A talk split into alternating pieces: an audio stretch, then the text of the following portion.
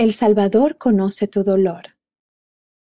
Durante nuestra travesía en la tierra, la mayoría de nosotros en algún momento afrontaremos el agotamiento por estrés, el nerviosismo por ansiedad, las grises nubes de la tristeza, o incluso, como en mi caso, la espesa niebla del letargo de la depresión.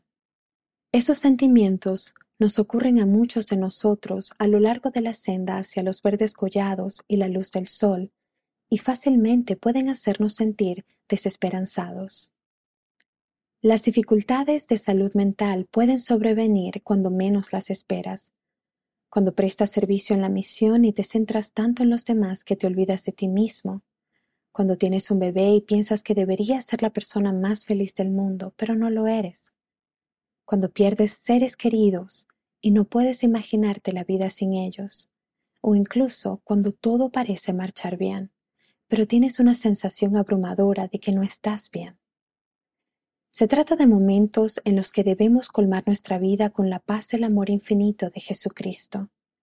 Nuestro Salvador siempre nos acompaña, aun cuando nos sentimos abandonados o perdidos. Él ha sentido tu dolor y sabe cómo ayudarte.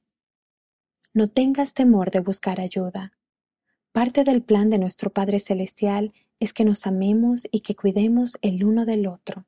Y sobre ello trata la sección de este mes, cómo vencer las dificultades de la salud mental procurando la ayuda de otras personas, en especial la del Salvador.